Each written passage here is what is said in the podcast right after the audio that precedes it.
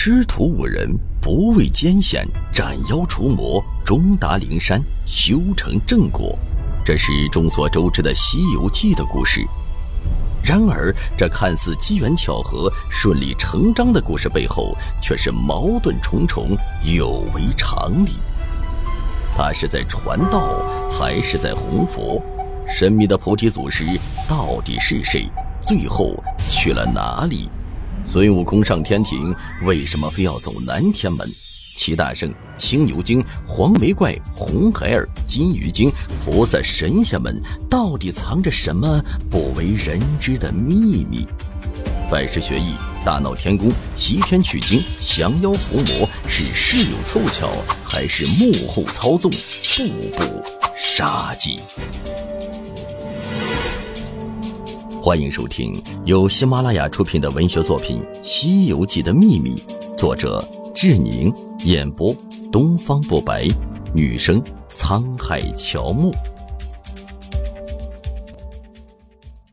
第十章《西游记》中修行的秘密三，谈谈与金蝉子有关的修行方面的秘密。唐三藏。作为佛门取经入选唯一的代表人员，时世修佛。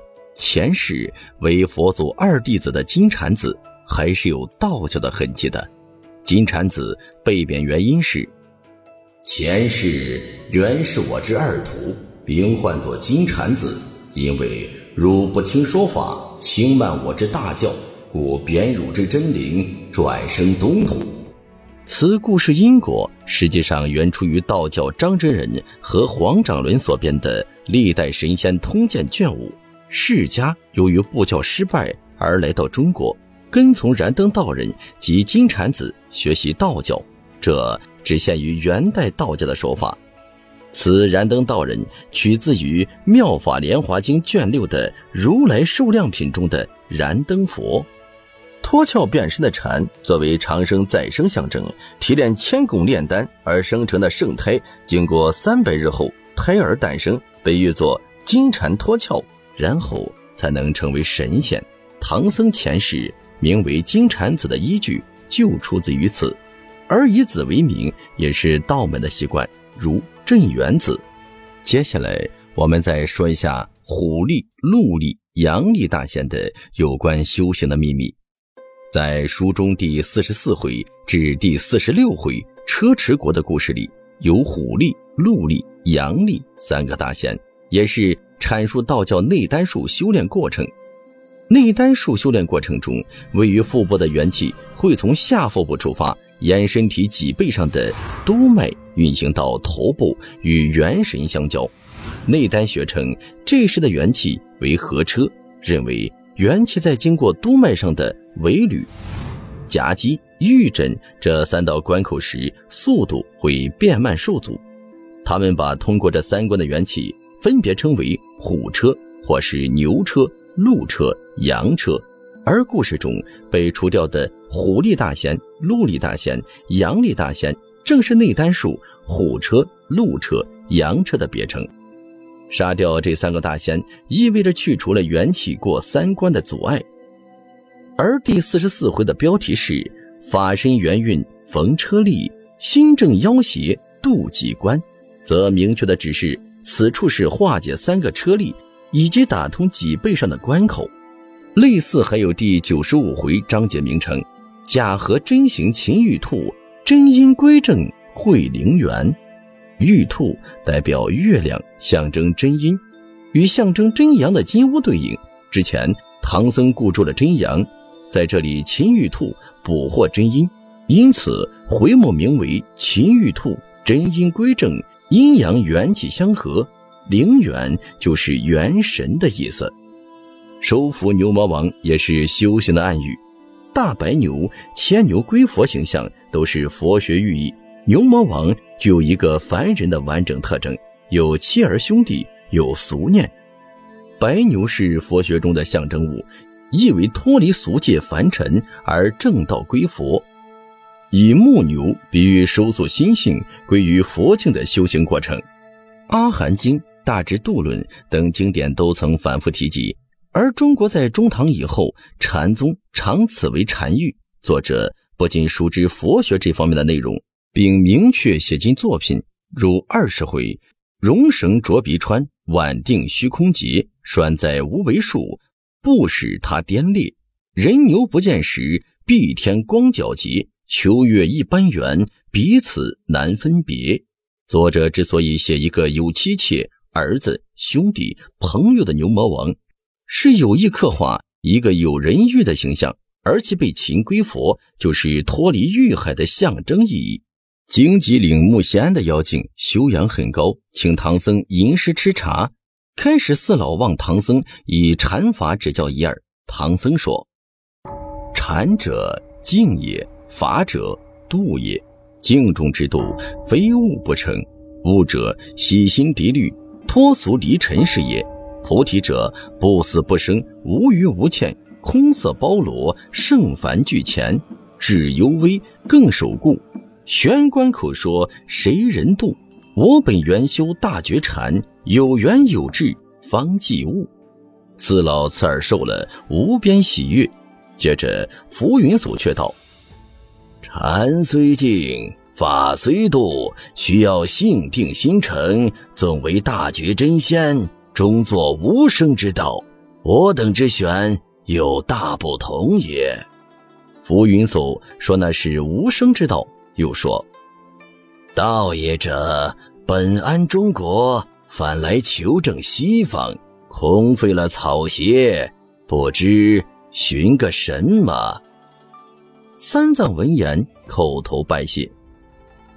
作者通过四老的故事跟结局，表达修道在于自修自悟，不必四处寻找。同时，刻意隐居避世，也并非是修道所必须。修道只要自身修行守戒即可。性仙则代表色戒，性仙的故事是强调守戒，可以隐遁的念头不可取，色戒要戒除。因此，木仙庵的树精全部被铲除了。同时，作为贯穿整部作品的修行理念的一部分，荆棘是象征着必须克服和铲除的困难。红孩儿指心火，心火难除，因此孙悟空差点在这一关丧命。最后到了玉兔一节，章回名为“假合真行擒玉兔，真因归正会灵元”。降服玉兔，象征真因归正，汇聚灵元及头部元神，修行过程达到圆满。此时，《西游记》的故事已接近结尾，而对应的修炼过程也到了元神，即将结束圆满。因此，玉兔是最后一个妖精。书中谈炼丹修行的内容还有很多，如木踏层冰伤本性，大丹脱漏。怎周全？心有凶狂，丹不熟；神无定位，道难成。身在神飞不守舍，有炉无火怎烧丹？禅归心舍，禅方定。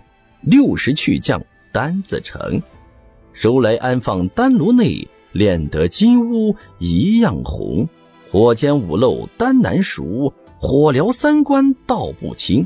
心元时得丹头，刹女。还归本性，若教自在神丹漏，才放从容欲性枯。大丹自古一长手，一失原来道地亏。大丹不漏要三全，苦行难成恨恶缘。古来妙合参同气，毫发拆书不结丹。秉正三成随出入，丹成九转任周旋。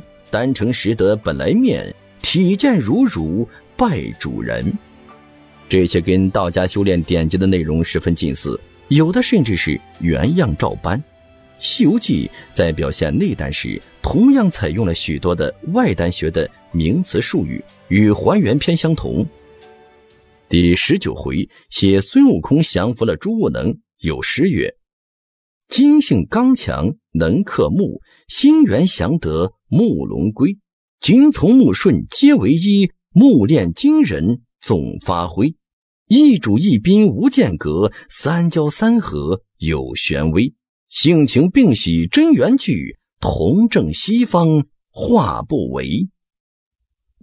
第五十三回，缠主吞餐怀鬼运，黄婆运水解邪胎，写孙悟空、沙僧取回落胎泉水。有诗：真铅若炼须真水，真水调和真汞干。